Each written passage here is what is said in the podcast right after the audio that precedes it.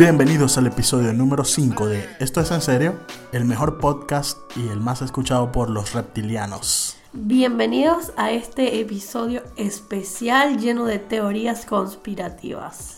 Claro que sí, pero antes recuerden que estamos en Audioboom, Google Podcast, Spotify, Deezer y en YouTube también. Búsquenos siempre como Esto es en serio entre signos de interrogación. Recuerden por favor seguirnos en nuestros Instagram, arroba en serio podcast, que es el de la cuenta de nuestro podcast, y luego está arroba yo presents, que es el de yo, Y, arroba casu01 con K. Exactamente. Si me escuchan un poquito congestionada hoy es porque lo estoy, estoy enferma y estoy... Tenemos eh, más de una semana preparando este podcast, por lo que realmente no quería dejar de pasar la oportunidad de hacerlo, pero bueno, poco. Ahí vamos, este cambio de, de estación nos está pegando un poco el cambio de clima, pero bueno, aquí estamos fieles con el pueblo. Y bueno, eh, por ahí la gente nos pasó teorías conspirativas en el Instagram de, de Andrea. Eh, saludos a los que respondieron, que pasaron algunas teorías. Algunas las vamos a nombrar, otras capaz las dejamos para otro programa, porque se puede hacer medio extenso esto, porque nos interesa mucho. Saludos a Rolo, a David y a Alex que se coparon dejándonos respondiéndome la encuesta por Instagram sobre teorías conspirativas. Les prometemos que pronto vamos a estar cubriendo todos los temas que nos dejaron porque estaban bien interesantes. Seguro vamos a hacer una serie de teorías conspirativas. Sí, porque además nosotros estamos ya después de bastantes días leyendo a full, estamos bastante conspirómanos. no sé cómo se daría, no sé cómo se diría, pero bueno, hemos desarrollado una pequeña obsesión. Sí, bueno, yo estuve leyendo hace poco que la NASA publicó un documento explicando un hallazgo que había hecho Google, eh, pero lo extraño es que a las horas lo borraron. O sea, no había pasado que si una hora y borraron el artículo de su página, de todo, sus redes sociales, todo. En los que pudieron leer el artículo, eh, dicen, expli- explicaban en ese artículo que Google había alcanzado la supremacía cuántica en una computadora. Eso quiere decir que habían alcanzado el nivel o habían sacado el provecho más grande que se ha podido sacar en una computadora. Pero, eh, o sea, las personas que lo vieron, digo, ¿por dónde lo compartieron? En la página de la NASA. No sé, no estoy seguro si lo compartieron en su Twitter, por ejemplo. No, no, pero digo, la persona donde tú lo leíste, donde lo compartió, la persona que vio la noticia cuando la subieron. Ah, lo vi en un YouTube, en un Ah, canal vale, de vale, YouTube de vale. conspiraciones. Claro, porque me imagino que como siempre pasa, cuando estas cosas suceden, siempre hay alguien que justamente está en el momento y lugar perfecto para ver cuándo suben esa noticia y que después la borran. No, es que estaba en la página de la NASA. Supuestamente nadie entra en la página de la NASA. O sea, me imagino que alguien lo vería, alguien que se dedica a esto y lo estaba viendo cada rato la página. pues, Pero justamente lo vieron y después lo borraron. Eh, por ahí seguro debe estar alguna captura de pantalla o algo del artículo en internet. Lo cierto es que en el artículo hablaban de que Google había construido la computadora más rápida de la historia superando todos los límites posibles de la computación. Incluso es mil por ciento más rápida que, lo- que el ordenador más potente del mundo actualmente. O sea, puede resolver un problema matemático. O sea, la computadora más potente actualmente del mundo se tardaría como, estoy tirando un número más o menos como mil años en resolver un problema eh, aritmético de matemática muy difícil, el más difícil, se tardaría mil años en responderlo. Esta computadora creo que se tarda 10 segundos en responderlo. Así de rápido y de potente es. Es como también va, te va lo que dicen es que esto traería avances en inteligencia artificial, regulación, resolución de algoritmos complicados, o sea, Pero ¿en qué puede impactar esto, por ejemplo, para traducirlo al, al castellano de la gente? ¿En qué puede impactar esto en la vida común de todos nosotros? Bueno, lo que estaban comentando es que, los que estaba leyendo, eh, de alguien que dijo que eso es como si pasáramos, o sea, si la humanidad pasara de la edad de piedra a la edad de la tecnología, de un solo golpe. O sea, que estábamos en las cavernas y salimos de la caverna y ya estamos en autos voladores. Es decir, de antes de Cristo al 2019 en dos segundos. Exactamente, sí. O sea, es, una- un eh, descubrimiento súper, súper importante. Lo que nos llama la atención es por qué la NASA lo borró. Y bueno, yo en mi experiencia de community manager te puedo decir que cuando subes algo a internet y lo tienes que borrar, es porque te mandaste una cagada. Sí. Alguien se mandó una cagada. Y esa persona capaz ahora o la despidieron o la metieron en un cuarto oscuro y la tienen ahí interrogándola. Porque es, es raro, obviamente es una información súper poderosa porque, o sea, esto quiere decir que Google tiene un poder muy grande. Porque con esto, primero avances en la inteligencia artificial, incluso con esto pueden crear eh, computadoras o robots digamos androides, si nos vamos a, la ciencia ficción, que no vamos a saber si son androides, si son robots o son personas, porque sería muy avanzado lo que están tratando de inventar. Y supongo yo que esta computadora también tendría muchos avances en lo que corresponde a probabilidades, ¿no? Exacto, si pueden resolver eh, algoritmos o problemas matemáticos complicados, pueden incluso predecir lo que va a pasar. Incluso pueden, así yéndonos para lo más básico, que sería súper fácil para una computadora de este, de este estilo, es descubrir eh, aleatoriamente números de, de claves, de, computa- de, de tarjetas de crédito. Es demasiado poder. O sea, Google es Skynet. Sí, es que eso veníamos, yo lo vengo diciendo desde hace mucho tiempo. O sea, Google es Skynet. No sé si tan a nivel de lo que va a pasar, lo que pasa en la película de, de Terminator, pero van ahí. O sea, lo que sí es, ¿por qué la NASA publica esto? Bueno, para los que no saben, la NASA le presta a Google, tienen como ahí un convenio donde la NASA le presta las instalaciones a Google y las computadoras y todo lo que ellos tienen avanzado se lo prestan para que hagan pruebas y hagan todo este tipo de, de nuevos inventos. Que eso es algo que ya eh, se sabe desde hace un tiempo, por lo menos por ejemplo Microsoft, eh, ellos tienen eh, tecnología muy avanzada también y la van soltando dependiendo de, del momento histórico que estén y de las regiones también. O sea, en Estados Unidos, pues, ahora con la globalización es más complicado, pero ellos pueden ir lanzando como que tecnologías más avanzadas en ciertos países y luego en el tercer mundo lanzan algo más menos avanzado. Ahora con la globalización es más difícil, pero es algo así que ha pasado siempre. Sí, es bastante interesante porque nos preguntamos nuevamente todas las cosas que existen y nosotros no tenemos idea, ¿no? Creo que hablábamos un poco en podcasts anteriores, un poco sobre el alcance que ha tenido la tecnología y todo lo que tienen los gobiernos y las empresas a puertas cerradas que nosotros ni siquiera nos enteramos y que no sabemos si en algún momento nos llegaremos a enterar. Entonces, en una conversación que tenía con Joe hace unos días que hablábamos precisamente sobre avances tecnológicos, planteábamos como que realmente esta, nuestra sociedad está avanzando en la medida en la que realmente avanza la tecnología o estamos avanzando en la medida que las empresas y los gobiernos quieren que avancemos. Porque, ¿sabes?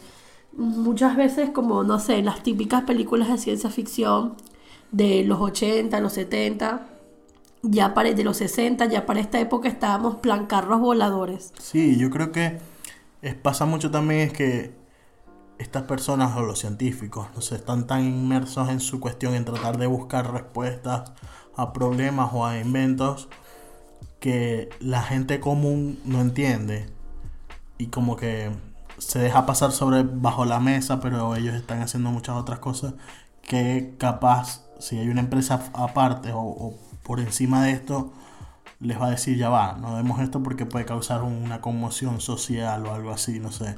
Entonces, por ejemplo, pasa con lo del colisionador de, de hadrones, que el colisionador de partículas que se, que se, que se construyó.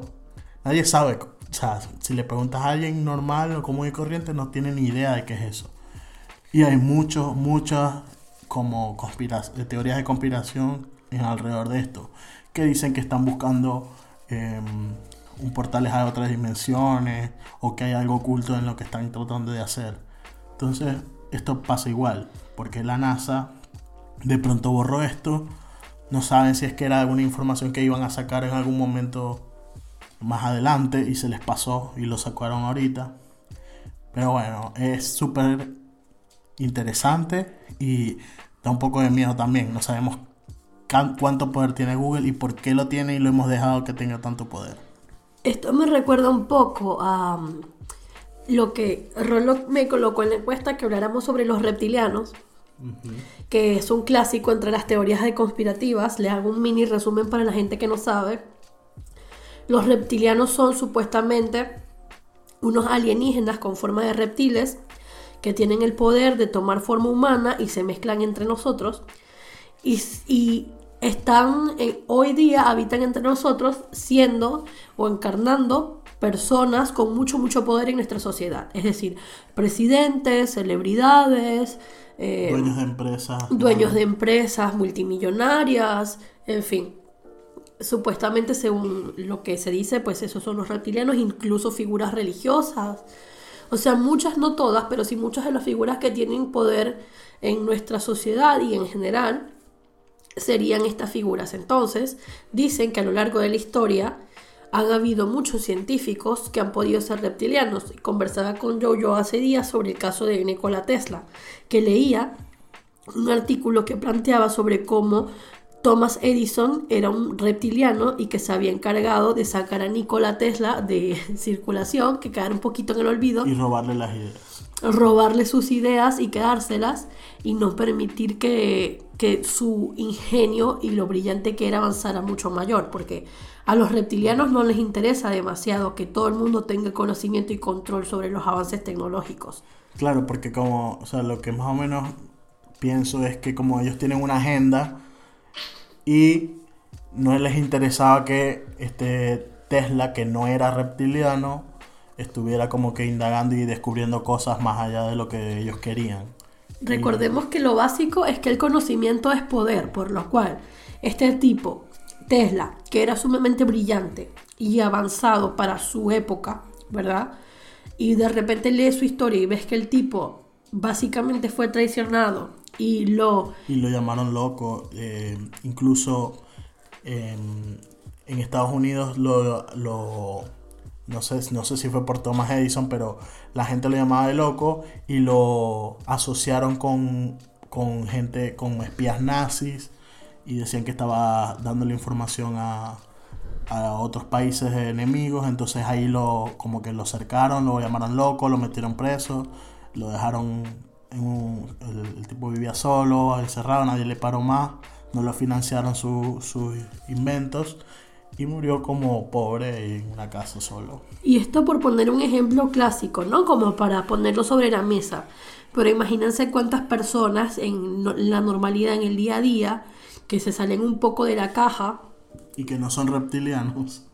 Exacto, cumplen con estos mismos parámetros y de repente vemos que son puestos a un lado o que una empresa grande compra esas ideas y después no se hace nada con ello, eh, como muchas cosas que son medio raras y quise enlazar esto porque me llamó mucho la atención esto de Google, ¿no? En el sentido de, está bien, vamos a suponer por el lado inocente que ese community manager o esa persona encargada de subir los artículos a la página de la NASA subió el artículo cuando no debía, porque no correspondía o todavía era muy antes o qué sé yo, está bien. Pero vamos a suponer que no, y ese es siempre el interrogante.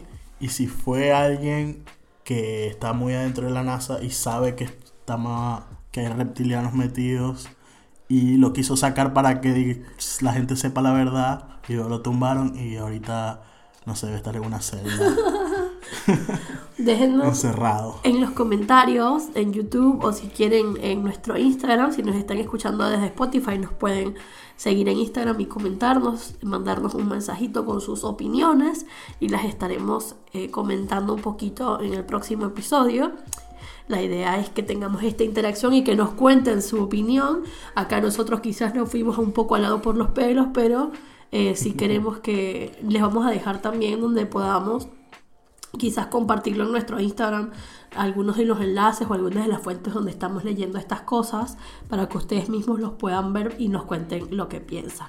Sí, y bueno, hablando de Tesla, bueno, Tesla dicen que él había ya tenían la idea, tenían la idea del GPS, tenían la idea incluso del control, el control del clima, ayudado por las ondas electromagnéticas, decía que se podía controlar el clima, las nubes, si llovía, si no, o sea, era un genio. Imagínate tú, por ejemplo, Houdini, ¿no? Que era como decir un simple mago. Y todas las cosas que él hacía eran tan brillantes y su mente estaba como en otro universo. Él estaba en Júpiter mientras nosotros estábamos súper quedadísimos en el aparato. ¿Y Houdini sería reptiliano o no? No ¿Qué sé. crees tú? No sé, tendría que pensar, pero es que ahí me parece tan brillante y todas sus, y- o todos sus eh, inventos y todos sus actos de escapismo eran eh, simplemente por el hecho de que él creía lo imposible posible, ¿sabes? Y todas esas personas siempre tienen como un final súper trágico en su vida. Y Albert Einstein Ya va, y era reptiliano. yo y yo fuimos a una exposición de Leonardo da Vinci donde en, en Milán, en Italia, donde tenían este Joe está haciendo ahí un bailecito de victoria. Pero bueno, es una de las experiencias más cool que hemos tenido porque nos quedábamos locos, había como muchos documentos inéditos eh, que estaban curados por una gente súper brillante de una universidad italiana. Y entonces uno de los documentos eran unos como unos planos nunca antes vistos sobre el patrón y como que los primeros esbozos y bocetos de la máquina del tiempo pensada por Leonardo da Vinci. Sí, una- había una máquina del tiempo, una, como un helicóptero, una cuestión para volar, o sea, mil cosas súper avanzadas, de que en esa época nadie tenía ni idea de que se podía hacer o algo así. Y solo estoy hablando de esto y pensando en estas cosas porque pienso cuánta gente brillante habrá en esta época que tiene esas mismas características, pero son gente, viste, normal, gente común, o de repente sí, son emprendedores o son empresarios, pero Sí, que no tienen el financiamiento, pues, o sea, yo puedo tener una idea, pero si no tengo el dinero como para hacerla realidad o para construirla, es muy difícil. imagínate si esta persona supiera o tuviera acceso a esa tecnología, lo que pudieran hacer. Sí, es que bueno, lo que en, en ese, en esa exposición que fuimos nosotros, habían, habían máquinas que había eh, diseñado Albert Einstein, y que Albert eh, Leonardo da Vinci, eh, que dicen que si él hubiera tenido los conocimientos, por ejemplo, de ingenie- ingeniería actuales, los hubiese podido hacer más fácil. O sea, porque había como que algunos errorcitos en cálculos de que él tenía, pero que la idea en sí era súper avanzada. Pero si lo hubieran hecho en la actualidad, hubiera sido un gol. O sea, Necesitamos tener la máquina del tiempo que tenían en Celebrity Deathmatch y Sí. traerlo a la vida sí. para Y que... lo ponemos a pelear contra Elon Musk. Exactamente. Bueno, hablando de Elon Musk, yo creo que él también es, no es reptiliano. Él es no. en contra de los reptilianos, sabe que existen exacto. y por eso está peleando con todo el mundo y con- el- llevándole la contraria a todos. Por eso creó el lanzallamas portátil. El arma más cool de todas las armas. Exacto. Yo quiero uno, por cierto. No sé para qué, pero por si acaso. Nunca sabe cuando haya un apocalipsis zombie. Y hablando de apocali- apocalipsis zombies, eh, estuve leyendo en Twitter, un, hilo ahí de Twitter, donde hablaban sobre un perfil de una chica que se llama Jenna Abrams. Eh, el perfil era una chica de Estados Unidos que tenía más de 70 mil seguidores, era muy polémica, la tipa siempre hacía tweets así bastante pro-Trump, alt-right, y hasta cuentas de noticias de Estados Unidos muy famosas le habían como que retuiteado o hecho artículos y no sé qué. La tipa como que era muy polémica, pues. Racista, no sé qué, anti-inmigrantes. Lo que es extraño es que varias personas estuvieron revisando la cuenta como les parecía medio raro y se dieron cuenta que como que las IP de donde se acaban los tweets venían de Rusia. Poco tiempo después Twitter le suspendió la cuenta a esta tipa. Y se enteraron, luego varias personas estuvieron investigando y se dieron cuenta que la tipa tenía relaciones con cuentas de San Petersburgo, San Petersburgo Rusia, y no existía en realidad. O sea, era un invento, era un bot. No saben si era un bot creado, o sea, si tuiteaba por computadora o era alguien que estaba tuiteando en nombre de ella. Pero fue sumamente raro. Eh, de ahí se han creado las teorías que, que ya viene desde hace mucho tiempo, de que Rusia está constantemente eh, lanzando información falsa, metida en, en las redes, eh, tratando de desestabilizar los países a donde les interesa a ellos entrar, por ejemplo en Estados Unidos. De ahí salió una teoría, lo de las teorías que tiene la KGB, que se llama medidas activas, que es algo que está escrito que varios ex espías rusos, cuando se, se escaparon de la Unión Soviética, dijeron y han declarado, en YouTube hay varios, varios de estos testimonios, donde dicen que se llaman medidas activas, un conjunto de normas o pasos que usan los, los rusos para desestabilizar alguna sociedad. Y son eh, pasos como hay que lanzar información siempre falsa, inventar, eh, poner en contra uno de los otros, em, buscarse una persona que sea un tonto fácil, un tonto útil, como que una figura que esté dentro de la sociedad, que lo puedan manejar, ejemplo Trump o Maduro, em, y siempre negar todo. O sea, si se descubre algo, no, fueron los rusos, no, no, nosotros nunca hemos hecho esto. Pasó con una información que incluso está en el común de la gente, de nosotros mismos, que dicen que no, que los Estados Unidos fueron los que inventaron el, el SIDA para desestabilizar el mundo y no sé qué. Esa noticia la sacaron los rusos. Dicen que se encontró en un artículo, eh, lo lanzaron en Rusia, ese artículo llegó hasta África, en un, periódico de Kenia o algo así, sacó el artículo, eso se viralizó, llegó hasta Inglaterra, hasta Europa, por todo el mundo, y está en el sentido como, o sea, en en el imaginario común de la gente, dice, no sé, eso es verdad. Un Mandela Effect. Un Mandela Effect, algo así. La gente cree que eso pasó y es mentira. O sea, fue algo que desde Rusia inventaron. Esto me recuerda un poco a una película que yo vi en la universidad. Si Alexandra está por ahí, ya sabrá cuál, de, a cuál, de cuál película voy a hablar. Es una de, de nuestras favoritas. La película se llama Walk the Dog y se trata sobre cómo el presidente de Estados Unidos él tuvo un escándalo y se trata sobre cómo todo un equipo de producción, básicamente de cine, PR y un montón de personas especializadas en control de, en control de daños, básicamente, hizo toda una movida para cambiar la imagen del presidente antes de las elecciones. Y fue exactamente esto que estás hablando. Es decir, los tipos inventaron una guerra con Albania, me acuerdo. Y ellos inventaron esa guerra. ¿Por como para tapar una noticia que afectaba al presidente. Y entonces en Albania la gente estaba como que no, ¿qué es eso? No sé qué. Pero como es un país tan alejado al que, al que nadie le paró bola, triste, perdón si me está escuchando alguien de Albania, pero es que la verdad es que en Occidente nada que ver. O sea, nadie, hay gente que no sabe ni que existe. Entonces la realidad es que lo vendieron tanto, tanto, tanto esta idea que la gente se lo creyó y es todo, o sea, fue casi todo como un programa intensivo de fake news acompañado de unas estrategias propagandísticas muy inteligentes y la gente pues lo cree. Sí, es que para el gobierno ruso y para el servicio secreto ruso, eh, los medios de comunicación son un pilar muy importante para ellos como forma de espionaje. Y como saben, la creación del canal de televisión llamado Russia Today.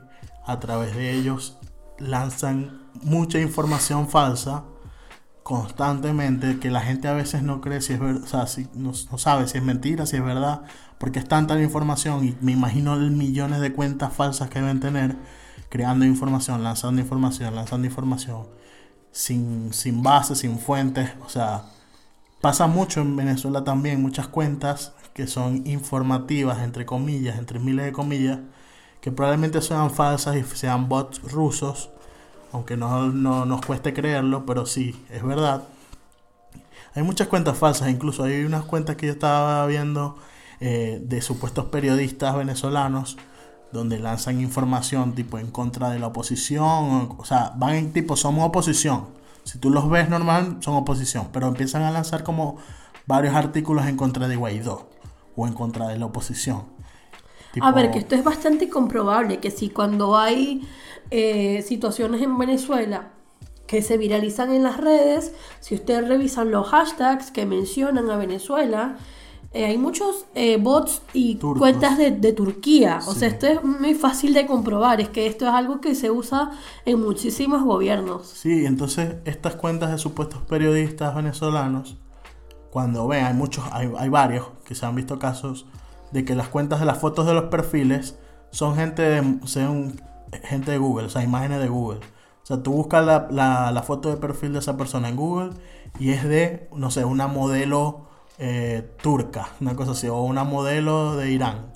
Y ponen como si fuera una, foto de su perfil. Entonces ya ahí sabes que hay algo raro. A mí todo este tema de los bots me recuerda un poco, no sé si ustedes saben, me recuerda un poco a la chica esta, Yael Farache. Yael Farache era o es, bueno, en su momento fue una blogger muy famosa, una de las primeras influencers realmente famosas hispanoamericanas que a ver, había muchos bloggers en esta época, pero esta chica fue todo un fenómeno. ¿Por qué? Porque ella también se vendió como esta figura, también muy que le llevaba la contraria a todo, hablaba sobre el veganismo cuando no era cool, hablaba sobre el yoga cuando no era cool, hablaba sobre, hacía unos artículos muy extensos de más de 20, 30 páginas, muy bien redactados, muy bien esquematizados. Realmente en su momento yo la llegué a admirar muchísimo. Eh, me pareció una persona realmente brillante. Pero después eh, me di cuenta de que comenzó a utilizar su eh, poder para manipular, no sé si manipular, pero sí como para venderle ideas políticas y económicas a la gente.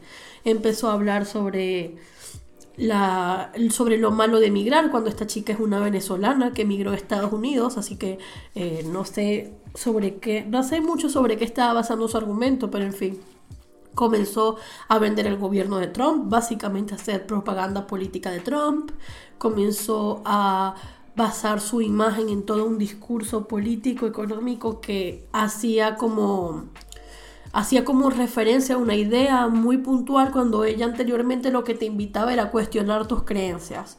Entonces esto eh, me hacía pensar mucho después, pensando como que será que esta tipa alguien le está manipulando la cuenta o ¿Será que está siendo controlada por alguien? ¿O será que esta tipa nunca existió y que simplemente están utilizando su imagen para, para crear y, manipular a la gente? Y yo me acuerdo que una vez yo tuve una pelea con una, con una chama en Facebook porque ella me decía que ella no creía que esta chica tuviera tanto poder sobre la gente. Y yo, yo le decía, es que tú estás muy equivocada, porque en esta época, que es en la época del social media, del social media, la época de los blogs, la época del internet, esta es la gente que tiene el poder sobre la opinión pública.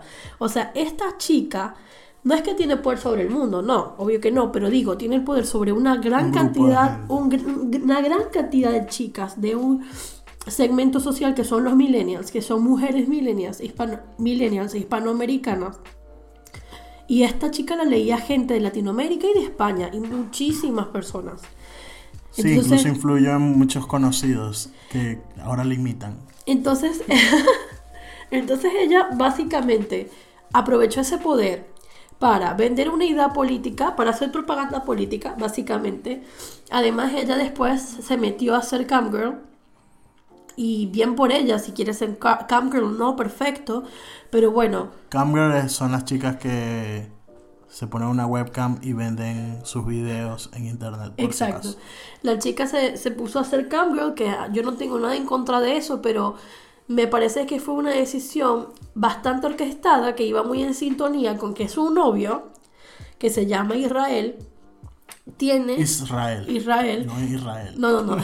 Israel, que es de acá de España, el tipo tiene una página porno, que en su momento se llamaba Blue Shines, no sé cómo se llama ahora ni qué será de esa página, que fue descubierto y era ampliamente conocido que gran cantidad de los videos eran de revenge porn. Revenge porn, llámese eh, videos que fulanito tiene de la novia y que está publicando para vengarse, ¿no? Eso es lo que se llama. O sea, son videos no autorizados. No hay consentimiento de que se está publicando ese video de la otra persona. Pero igual se publica, cosa que está mal. Entonces, todo es sumamente turbio y me recuerdo mucho el tema de este bot porque es que es demasiado inteligente utilizar figuras con poder que han generado una gran empatía o no, pero que tienen de alguna manera un alcance Seguidores. un alcance bastante grande de personas que son fácilmente influenciables, entonces es demasiado inteligente aprovecharse de estas figuras para vender o publicitar cualquier cosa. Sí, en base a esto, eh, los gobiernos se han enterado, no sé si enterado o están empezando a, imitar este, estas medidas de, los rusos, de la KGB.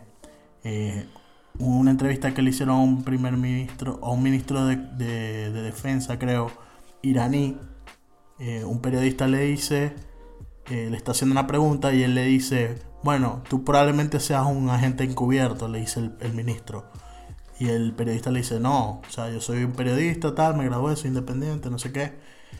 Y el, primer ministro le, el ministro le dice, pero todos los, los periodistas o la mayoría de los periodistas eh, deberían trabajar para el gobierno o para el Ministerio de Defensa porque es algo muy importante porque es la información y ustedes manejan mucha información que nos puede, que te puede ayudar a tu país entonces deberías o sea, deberías considerarlo además un periodista común gana muy poco si trabajara para el ministerio ganaría mucho más Mire, es que yo me acuerdo que en mis clases de opinión pública yo escribí un ensayo sobre precisamente esto, ¿no? Es, a ver, esto no es nuevo, esto no es nuevo que los medios de comunicación son el mejor aliado de, de las personas de poder. De hecho, acá en España, que pueden leerlo, ahí si no lo saben ya, hay una situación política bastante complicada porque los miembros del Parlamento no se terminan de poner de acuerdo en, sobre quién va a gobernar este, este país. Y en las últimas elecciones, el partido que tenía la mayoría era, o parte, gran parte de la mayoría, era el PSOE, pero para tener la mayoría absoluta y poder ser presidente necesitaba una alianza con otros partidos. Entonces Podemos, que es el partido este de el infame Pablo Iglesias, que es este tipo que se ha encargado de asesorar al gobierno de Venezuela y básicamente venderles todas las ideas de, mierda de izquierda y socialismo y comunismo que no sirven para nada. Eh, en este partido político, el resumen es que cuando iban a hablar para hacer la alianza, ¿qué fue lo que pidió Pablo Iglesias para que poderse aliar con el PSOE y poder dar la mayoría absoluta? Lo primero que pidió fue la TV, que es la, la televisión española, es decir, la televisión pública. O sea que en efecto, sí, obviamente, el control de los medios de comunicación es lo más importante de, para, como medio de poder. Pero al mismo tiempo no nos damos cuenta de que todo es medios de comunicación. El tweet que hacemos es medios de comunicación. El blog que leemos es medios de comunicación. A veces damos por sentado que el WhatsApp que enviamos también es medios de comunicación. las cadenas que enviamos sin, sin confirmar antes es medio de comunicación. Es que parece mentira, pero es así. O sea, todo comienza con un tweet y se vuelve una bola de nieve tan grande que puede cambiar la opinión pública de un país entero. Sí, puede desestabilizar, o sea, eh, no sé, un tweet que pasen, que inventen una cuestión de que, no sé, va, va a cambiar el, o van a dar una ley de restricción de algo y la gente de una vez se, se, se- se desespera y empieza a sacar la plata de los bancos y empieza a correr. Y eso hace inestabilidad, genera inestabilidad. Y es, algo, es un poder muy grande. Y nosotros como personas comunes, como, como personas que no son o que no tienen tanto poder o no tienen poder eh, o influencia, eh, debemos antes de compartir algo o al leer algo, podemos hacer un doble clic, o sea, chequear si esta información es verdad, si es coherente. O sea, pasa por ejemplo, no, no recuerdo una, cualquier cadena que, que, te- que nos hayan pasado, que tú dices como que ya va, esto como que no tiene sentido. Y también cuestionemos un poco las cosas, porque por ejemplo, acá yo tiene bastante ideas libertarias y, y de derecha, cosa que está muy bien. Yo quizás tengo un poco más de ideas de izquierda, pero mi punto es, Más libertarias que de derecha. bueno, por eso dije, aclaré. Yo capaz sí tengo un, un poco más de, de- de ideas de izquierda, pero yo lo que les quiero decir, y una de las cosas que no, no me termina de cuadrar, por ejemplo, que cuando hablamos de, de educación pública, que yo puedo tener muchas ideas a favor de eso, pero en gobiernos de izquierda el que termina regulando y decidiendo qué les enseñan a los niños es el gobierno. Y nosotros estamos cuestionando qué le están enseñando a los, a los niños. No, como sociedad no lo estamos cuestionando. Entonces la comunicación y los medios de comunicación comienzan desde la clase que le da la maestra al niño cuando está pequeño y todo lo que aprende de ahí en adelante hasta que tiene su propio móvil, hasta que se abre su propia cuenta de Facebook, hasta que ve por primera vez la tele. Nosotros no estamos cuestionando nada de lo que estamos consumiendo. Diría, por ejemplo, en una clase de fotografía que tomé, diría mi profesor del momento, nosotros, todo lo que vemos en la calle, todas las vallas publicitarias, nuestro cerebro las absorbe, todo. Todo lo que nosotros indirectamente está a nuestro alrededor y miramos, aunque no le prestemos atención, igual nuestro cerebro lo capta. Entonces, nosotros estamos consumiendo una gran cantidad de información sin siquiera darnos cuenta de que lo estamos haciendo. Imagínense si de paso no nos cuestionamos nada. Sí, es como lo que te estaba comentando. Se corrió una imagen de que, que la película del Joker di- diciendo que, ay, ven cómo, cómo van a llamar la película de Joker en España. Y era la foto era de un póster del Joker donde le habían borrado el nombre original y le habían puesto el bromas. Y mucha gente se lo creyó. Porque bueno, sabiendo cómo son las traducciones acá, Claro, puede ser sí, posible. Tiene, su, tiene sus antecedentes, pero el póster, o sea, la imagen, se veía demasiado que estaba borrado así con paint en negro, el nombre original, y le pusieron en Arial el bromas. Y es como que solamente hacer, ver bien la imagen y hacerle un zoom y vas a saber que es falso. Y la Además gente que- empezó a decir como que, oh, que, que cagada, que en España lo van a llamar así, no sé qué. Nosotros habíamos ido al cine la semana anterior, que justo en uno de los podcasts anteriores hablamos sobre el Joker. Y habíamos visto que en el tráiler decía Joker. Y de hecho yo le comenté a Joan, ay mira qué cool, no le tradujeron el nombre. Yo pensé que le iban a llamar el guasón o cualquier otra cosa. Guachafita. O sea, porque sí, lo creo posible, pero me refiero, estamos demasiado acostumbrados a no cuestionarnos las cosas. A mí misma me pasa. Yo a veces compartía muchas cosas. Yo le decía a Joe hace tiempo, yo tengo Twitter. La realidad es que a mí me gusta mucho Twitter por las cuentas que sigo y por toda la información que muchas veces se consigue allí, que no se consigue en otro lado. Pero lo otra cosa que lo que realmente no me gusta de Twitter es que considero que es un sitio demasiado negativo, que la gente aprovecha como para sacar lo más feo de sí mismo en Twitter. Y es como que yo sentía que me estaba arruinando la vida leer tanta negatividad que cada vez que abría Twitter. Entonces me dio un poco de fastidio. Pero en general siento que todas estas cosas surgen de la costumbre que tenemos de ir a las redes sociales, leer y compartir, leer y compartir, leer y compartir. Y es como que no, tomémonos el tiempo de eh, verificar antes de compartir las cosas, no sé. eh, puede ser algo inocente como esto, como que, ay, nosotros... bromas. Puede ser algo inocente como el bromas, pero puede ser algo mucho más importante. Sí, es, es simplemente estar, saber que están ahí. Los rusos están ahí. Eh, por cierto, hablando de esto, seguimos con el tema de los rusos, que es algo que me interesa muchísimo, me llama mucho la atención cómo se manejan. Tenemos que aprender. A mí me estaban criticando mi familia porque yo me quería meter en clases de ruso y ahora estoy cada vez más convencida de que me tengo que meter en clases de ruso para poder defenderme. Sí. Eh, supuesta, eh, Putin eh, hace poco, hace unos meses, cambió al jefe del gabinete ruso, que era su mejor amigo, supuesto, según dicen, era su mano derecha, lo cambió por un nuevo jefe de gabinete que se llama Anton Vaino. Y a todo el mundo le pareció muy extraño porque es una persona que no, está, no estaba metida en la política, eh, incluso no tiene casi biografías, ahorita recién en Wikipedia no tenía ni biografía, ahora ya está. pero era muy poco conocido en el ámbito o en el mundo de ahí. Lo único que se sabía de lo que se empezó a saber luego, el tipo había estudiado, había hecho un PhD en economía, no sé qué, y una de sus tesis, o una tesis de él que había hecho o armado, que está pública, en esa, en esa tesis súper complicada, según dicen los que la leyeron, muy técnica, tenía muchas cuestiones, hablaba mucho de la sociedad, eh, de cómo se, cómo se movía el mundo, las sociedades y no sé qué, el comportamiento de la gente. Y en esa eh, su, como su idea o lo que él quería hacer era un aparato que se llama nooscopio para acceder a la conciencia global.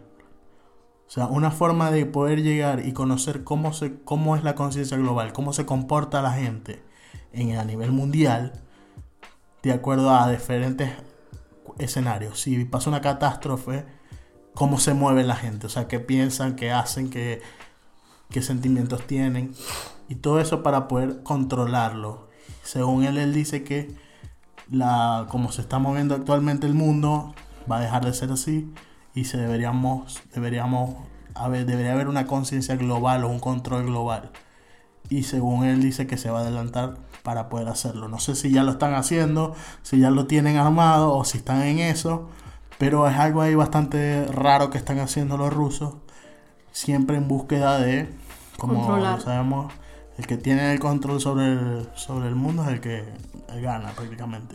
¿Tú crees que exista una conciencia global actualmente? Es decir, ¿tú crees que todo el mundo actúe de igual forma ante una catástrofe, por ejemplo? No sé si de igual forma, puede que haya por sectores, pienso yo.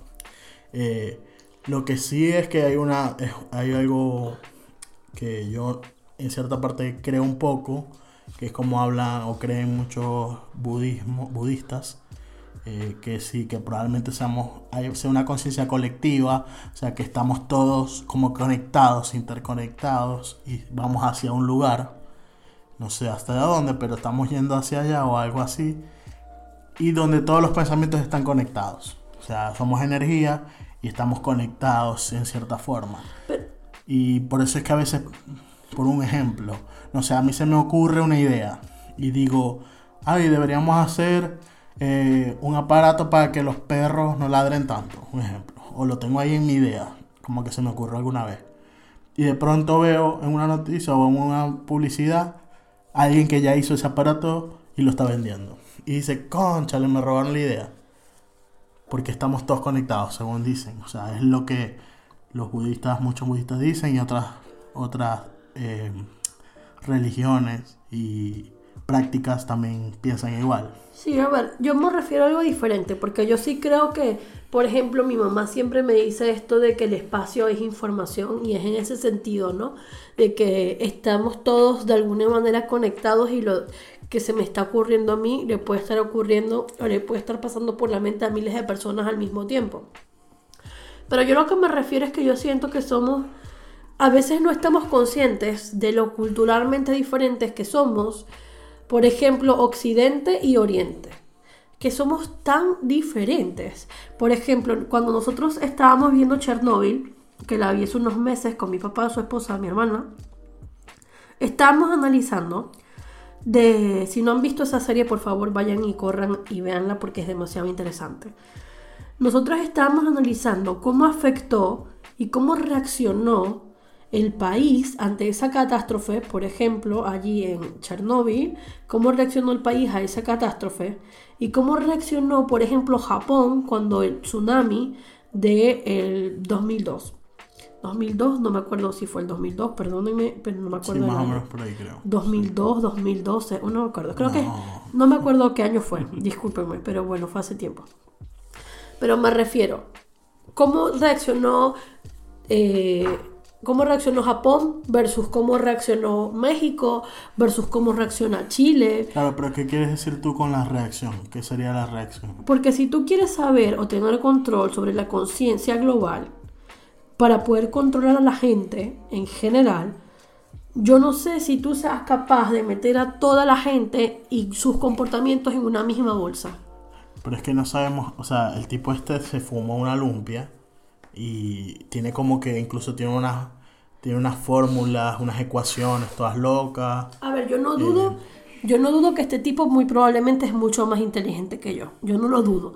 Yo simplemente me estoy haciendo algunos planteamientos en, Sí, en o mi sea, ignorancia. Uno de los planteamientos que, que- que hace la gente que vio esto o que leyó esto es que dice que puede, da- puede que esa sea la, la idea de ver cómo reacciona la gente o cómo reacciona la, la sociedad o la conciencia global, entre, entre comillas, de acuerdo a ciertos estímulos. Me imagino que van por ahí, por es como para saber dónde ellos lanzar información o lanzar golpes en, cierto, en ciertas zonas para ver cómo reacciona la gente.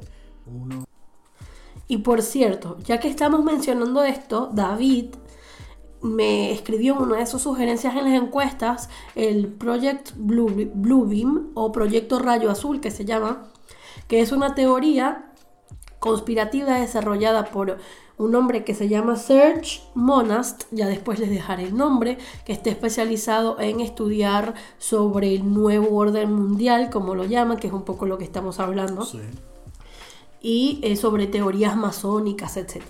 Y este proyecto Rayo Azul va bastante, va bastante unido a esto que estamos hablando de la conciencia global, porque se trata de cómo justamente la NASA y los gobiernos y las grandes empresas van a tener la posibilidad de controlar colectivamente a la sociedad a través de este proyecto que tiene cuatro fases. Entonces voy a explicar rapidito las fases. La fase 1 es la destrucción de todo conocimiento arqueológico. Como hablamos hace rato, a ellos no les interesa que nosotros tengamos demasiado A conocimiento. los reptilianos. ¿ah? A los reptilianos. A los reptilianos no les interesa que nosotros tengamos demasiado conocimiento, no les interesan los descubrimientos arqueológicos, no les interesa que quizás civilizaciones mucho anteriores a la nuestra, como por ejemplo los egipcios, tenían, los mayas, tenían eh, conocimientos demasiado avanzados que nosotros prácticamente estamos redescubriendo ahora. A ellos no les interesa eso. Además, allí también se pone como ejemplo a Tesla, lo, lo nombro nuevamente, que ya en su época le estaba hablando sobre la teletransportación. Entonces a esta gente lo que interesa es que nosotros eso siempre lo asociemos con ciencia ficción, que no lo asociemos con realidad. Entonces esa sería la fase 1. Tipo volver al futuro y esas cosas. La fase 1 sería ir destruyendo de a poco todas, o sea, y como ir desmintiendo todas esas cosas que realmente son reales. Sí, bueno, muchos de los terraplanistas dicen que los dinosaurios no existieron. Exacto. Bueno, ahora vamos con los terraplanistas, pero entonces la segunda fase es, esa es la primera fase, que yo creo que esa es la fase que si esto fuera cierto, esa es la fase en la que estamos ahora. Ok. Eso es lo que yo creo. La fase número dos se llama espectáculo espacial. Lo que dicen es que la NASA ya está desarrollando la tecnología que va a permitir proyectar a nivel mundial una imagen que va a ser como una aparición de Dios. Entonces, lo que ellos quieren es como unificar todas las religiones del mundo en una sola, mediante la creación de una figura de que va a ser un dios artificial. Entonces, entre la primera y la tercera etapa, que la tercera etapa se llama comunicación telepática bidireccional electrónica, esto es lo que quiere decir es que ellos van a comenzar a generar apariciones, ¿verdad? Van a empezar a generar apariciones de, de santos y de figuras religiosas para que la gente pierda toda noción de lo que es científicamente posible y de lo que es realidad Y crean que es Dios. y que está todo nublado bajo esta idea de esta religión, de este Dios, y que ellos tengan entonces una, puedan entonces generar una unión, una conciencia colectiva real, porque estando divididos no es muy fácil tener una conciencia colectiva. creencias distintas. Exacto. Y la cuarta etapa sería, eh, ya en- más adelante, mucho más adelante, es desarrollar una tecnología que es algo bastante similar a esto, una tecnología que les permita a ellos ya directamente controlar todo lo que hacemos, todo lo que pensamos, todo lo que creemos, para poder, para poder entonces implementar el nuevo orden mundial. Esto, así de buenas a primeras, suena como muy fantasioso, pero hay muchas partes que a mí me, o sea, que me pongo a asociarlo y puedo decir como, oye, no es tan descabellado. O sea, no digo que realmente la NASA vaya a proyectar en el cielo la imagen de un dios y no sé qué, pero si te pones a pensar con todo este, o sea, yo me puse a leer esto y me puse a pensar con todo este tema de las apariciones, imagínate que sean falsas. Imagínate que alguien las esté proyectando o las esté provocando para manipularnos. Sí, es verdad. Yo creo que, o sea, es factible. Yo creo que llega a pasar algo así y mucha gente se lo va a creer. O sea, llega a pasar, tipo, no sé, se apareció la virgencita, no sé dónde, y la gente se lo va a creer. Es que es, es que es realmente, es que estamos tan acostumbrados a dar por sentado las cosas y a no cuestionarnos que es realmente factible pensar que algo así nos pudiera quitar completamente el juicio a todos. Y es como, ¿sabes? Toda, este, toda esta primera etapa de destruir como que todo conocimiento arqueológico y destruir como que todas las implementaciones, entre comillas, fantásticas de la ciencia, eh, me parece que es algo que, con esto que hablamos de la NASA, me parece que es algo que ya se está haciendo hoy, que nos están atrasando tecnológicamente y nos están como escondiendo información. Sí, no sé si atrasando, pero yo creo que tipo nos están eh, ¿cómo se dice? ralentizando. O sea, yo como que más lento, nos están llevando a tener más lento la información o la tecnología. Y mientras que en la realidad estamos mucho más avanzados, pienso yo. Yo creo que, pero, o sea, yo pienso que se les va a hacer muy difícil porque, por lo menos a nuestras, o sea, generaciones que son, no las nuevas, probablemente a las nuevas se les haga más fácil engañarlas. Pero eh, generaciones que, que han crecido como mucho más que todo en este cambio entre por ejemplo, muchos millennials, eh, que nosotros somos millennials, que estamos como que interesados en buscar de verdad la información, chequear, revisar, a eso nos les va a ser más complicado como que engañarnos. Hay mucha gente que sí, pero por eso te digo que capaz a las nuevas generaciones que están tan embobadas con todo lo que aparece en internet, se lo creen todo como que a mucha gente así va a ser más fácil de engañar. O, gente que es mayor, que comparte como los tweets de tía, que se creen todo. Entonces, eso también es pues, gente que es muy fácil de engañar. Es que yo cuando digo atrasando, lo que me refiero es que no estamos yendo al 100%, ¿entiendes? Es como cuando tú contratas 100 megas de internet y tienes el, router configurado para navegar en 10, ¿me entiendes? A eso me refiero. Yo acá me quiero poner un poquito intensa, pero es que esto me apasiona mucho. Uno de mis escritores favoritos es Arthur C. Clarke. Y él tiene tres leyes, ¿verdad? Que son, bueno, esto, las tres leyes que él creó con respecto a la tecnología y que me parece que van demasiado acorde a esto que estamos hablando y que deberíamos tener siempre presentes para anclarnos a tierra.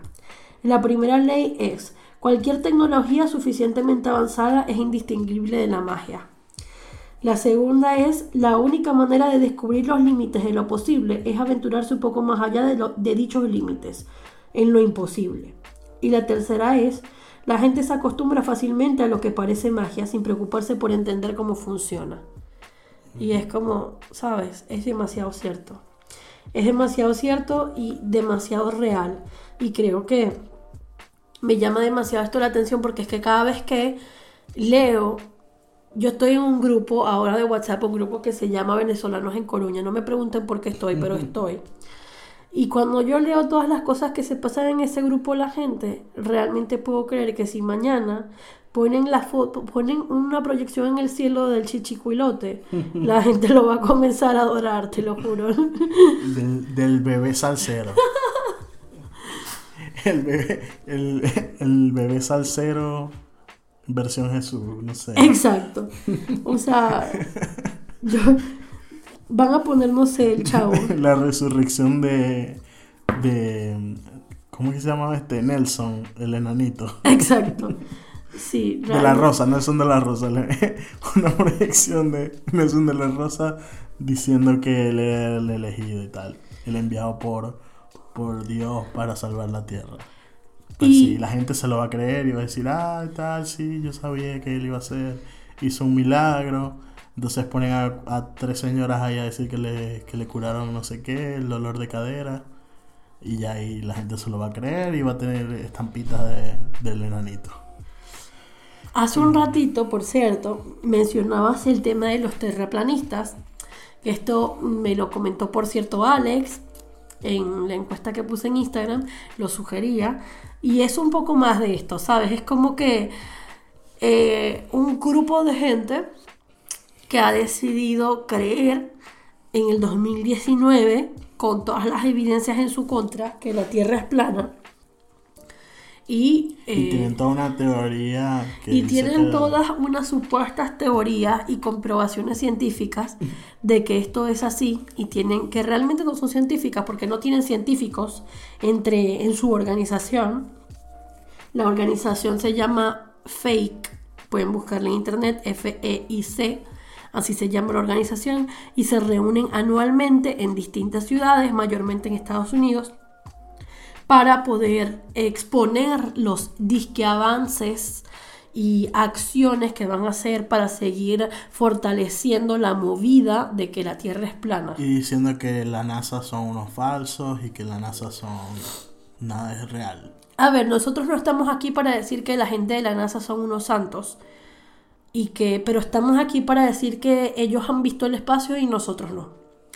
Y No, y que tienen, o sea, no es solo la NASA, pero cualquier físico que, que pueda hacer unas cuentas sabe que existe la gravedad, que existen otros planetas, que el Sol es una estrella donde el- nosotros giramos alrededor, o sea, Esta gente que dice que la Tierra es plana, básicamente su creencia es que la Tierra, así planita como ellos dicen que es, un disco, es un, un círculo, un disco, exacto, como un plato, una bandeja que pequeña. tiene, que tiene, no, es como una bandeja de, como una bandeja de estas de torta, con, con el coso, la tapa de vidrio encima. Ajá, sí, ya. Porque ellos dicen que es papelito la así tierra, ellos dicen que es la tierra plana y que tiene una cúpula eh, por encima, como un domo, que la cubre.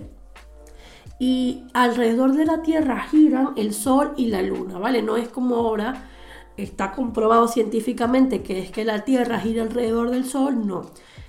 El sol y la luna giran alrededor de la tierra y la tierra se mueve hacia arriba constantemente. O sea, va en un movimiento hacia arriba, por lo cual para ellos la gravedad no existe, sino que nosotros nos mantenemos con los pies en la tierra porque la tierra siempre se está moviendo hacia arriba. Entonces, ¿y cómo? Y ustedes dirán, ¿y cómo la gente no se cae en los límites de la tierra? Bueno, porque supuestamente alrededor de todo el borde de la tierra hay un muro de hielo gigante que impide que se caiga, que, Que se se caiga el agua y que se- Exacto. Y que se caiga en un la pozo, gente. pues, estamos en un highway. O sea, básicamente estamos rodeados por una muralla de hielo gigante. En vez de la muralla china, la muralla de hielo que rodea toda la Tierra. Esta gente tiene un proyecto para en el 2020 hacer un viaje en barco hasta los límites de la Tierra. Entonces un montón de físicos y un montón de científicos estaban diciendo que es bastante irónico porque los GPS y sistemas de, navegación De los barcos. de los barcos están diseñados bajo los cálculos físicos de que la Tierra es redonda. Entonces, habría que diseñar todo un sistema nuevo que funcione bajo la premisa de que la Tierra es plana. Y es bastante irónico y no tiene sentido. Sí, hay un documental que se llama Behind the Curve, que está en Netflix. Búsquenlo. Eh, creo que se llama La Tierra es plana o algo así en español. Eh, déjame ya te confirmo. Eh, sí, donde entrevistan a esta gente como que al creador de la organización y a varias personas, donde explican ellos su idea. Y es una locura. O sea, y incluso dentro del mismo documental les preguntan, y mira, y dentro de esta organización o dentro de su grupo hay gente, hay científicos, y ellos dicen que no. Le preguntan, ¿hay físicos o algo que puedan respald- respaldar esto? No, no. No hay, porque supuestamente estos físicos son parte del sistema. Son parte de la NASA y están engañados y no pueden decir nada. Lo curioso es que ellos han sumado ya muchas personas famosos, celebridades, personas con poder a su causa. Y entonces la pregunta es qué tan lejos puede llegar esto, ¿no? Porque nosotros precisamente hemos estado acá cuestionando cosas en este podcast, invitando a cuestionar, pero al mismo tiempo hay una fina línea entre cuestionar y perpetuar la ignorancia, ¿no? Porque entonces esta misma gente son los que dicen que, por ejemplo, los dinosaurios no existieron, son los mismos que dicen, por ejemplo, que las vacunas son un control gubernamental, y entonces en Estados Unidos han vuelto enfermedades que estaban ya completamente erradicadas porque la gente no quiere vacunar a los niños, por ejemplo, y no hay ninguna prueba científica que diga que las vacunas causan autismo. Entonces tampoco suman investigación a sus proyectos como para realmente fundamentar que sus alegaciones son ciertas. Entonces una cosa es llevar la contraria, otra cosa es cuestionar, y otra cosa es hacer activismo de algo que no se sabe si es verdad. Hablemos sin saber, básicamente, ¿no? Entonces es un poco eso, hasta qué tan lejos van a llegar y qué tanto impacto van a tener en nuestra sociedad y si ese impacto va a ser positivo o va a ser negativo. A mí que haya un grupo de personas diciendo que la Tierra es plana me da igual, pero que haya un grupo de personas diciendo que no van a vacunar a sus hijos y me parece un poco más grave, porque ajá. Sí, es algo que te va a afectar a ti, te puede afectar a ti, a tus hijos y a tu familia. Eh, la, Tierra es plana, se llama el documental. Si tienen Netflix en español, buscan La Tierra es plana. Y sí, incluso el tema es que se buscan o gente influyente, como habíamos hablado hace rato, se están, se están como que eh, conectando con, esto, con estos locos y entonces están trayendo información o, o brindando información que la gente se cree tipo Jim Carrey, eh, jugadores de básquet también. Jim Carrey es antivacunas. Entonces, tienen mucha exposición, la gente les cree lo que dicen. Entonces, esto afecta. Jessica Biel es antivacunas. Jessica Biel y Justin Timberlake son de ese grupo. Entonces, como que esto puede llegar a afectar bastante a la sociedad. O si estamos hablando de personas que tienen millones de seguidores. Millones y creo que ya dejamos bastante claro lo peligroso que es que una persona con millones de, seguidores haga estas afirmaciones. Aquí tengo una lista de 14 famosos que, que son que se proclamaron a sí mismos como que no creen en las vacunas. Jim Carrey, Alicia Silverstone, Charlie Sheen, Selma Blair, Donald Trump, Rob Snyder, Britney Spears, Justin Timberlake, Jessica Biel, Jenna McCarthy, Hugh Hefner, Robert De Niro. Sí, bueno, pero que ah, lo hicieron en su... Yo sé. Pero digo que lo han hecho ahora o que lo ah, hicieron en su momento, que formaron parte de la movida en su momento. Y es como, ¿sabes? Mm, es como está bien. Cada quien es libre de tomar sus propias decisiones, pero tus libertades terminan donde comienzan los de la otra persona. Sí, estoy, disculpa, estoy, estoy leyendo acá que supuestamente Trump se declaraba antivacunas, pero ahora cambió y ahora es pro vacunas. Claro, pero por supuesto. porque le interesa, pues porque se los casos de sarampión empezaron a aumentar en Estados Unidos.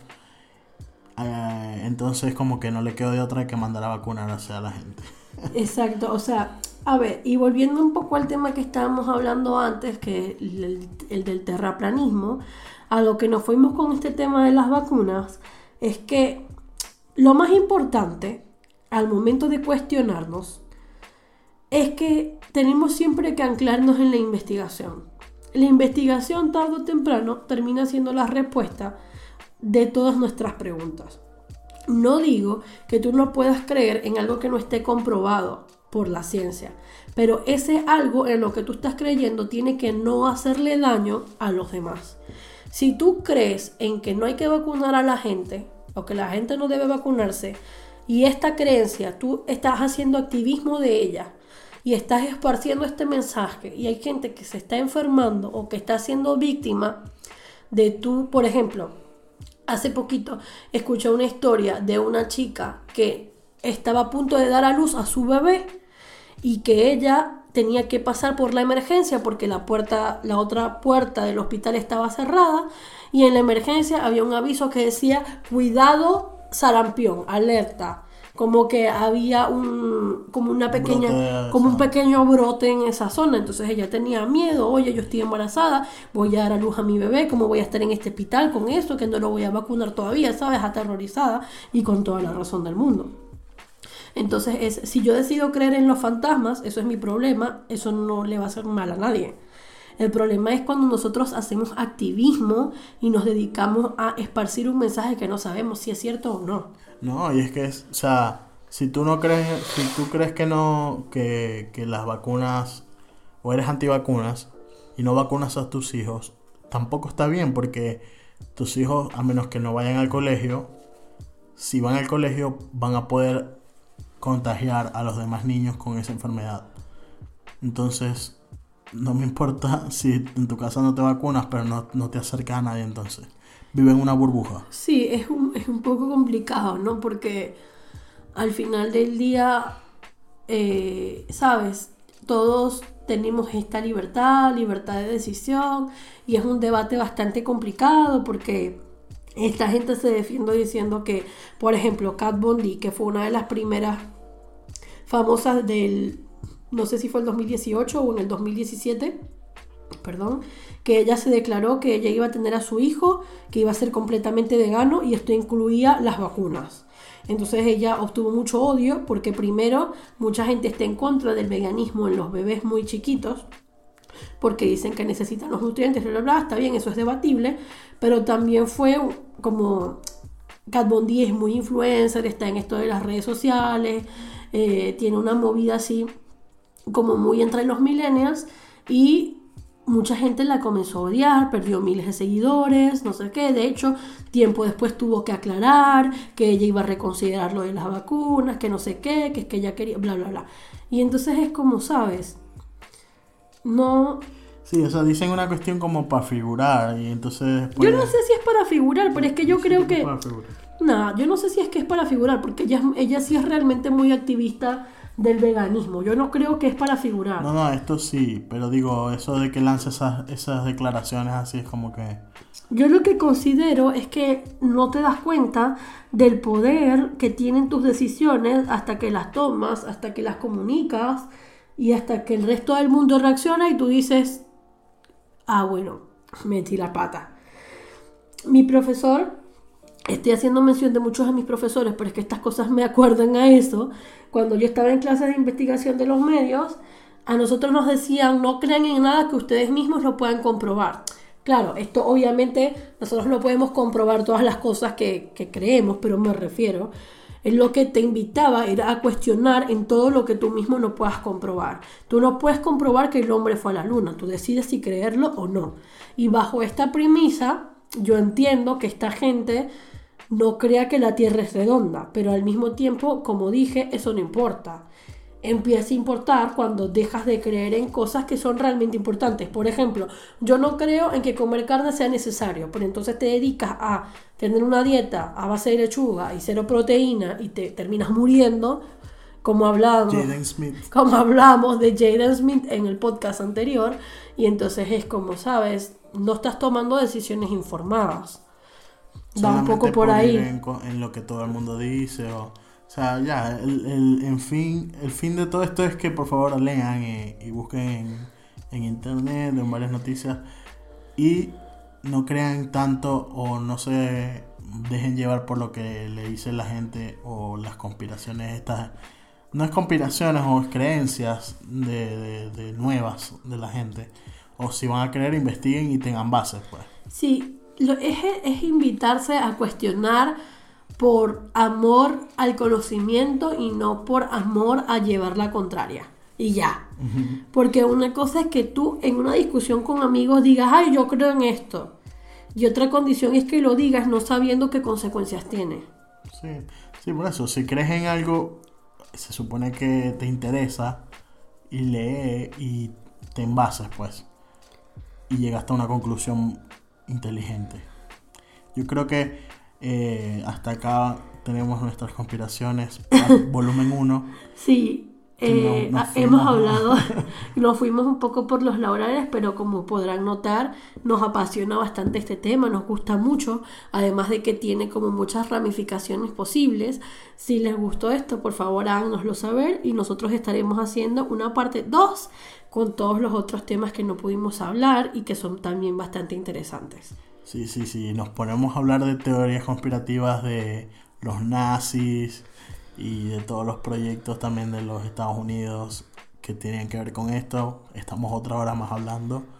Eh, pero seguro va a venir otro episodio o vamos a tirar por ahí en uno de los episodios estos, estos temas eh, que investigamos. Yo estuve leyendo bastante sobre esto para este programa, pero bueno, hay cosas que las podemos hacer en otro programa, pues estamos ya cortos de tiempo.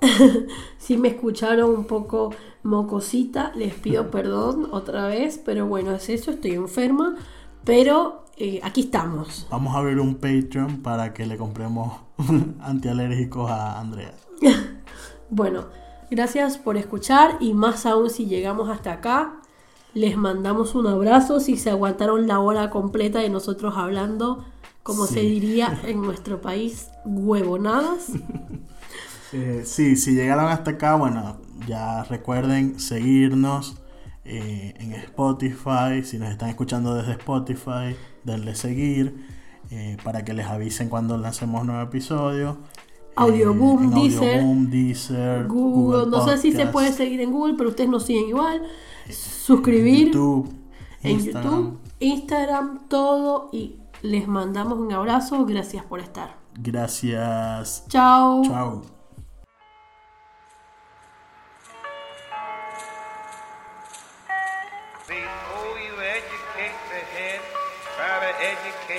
time.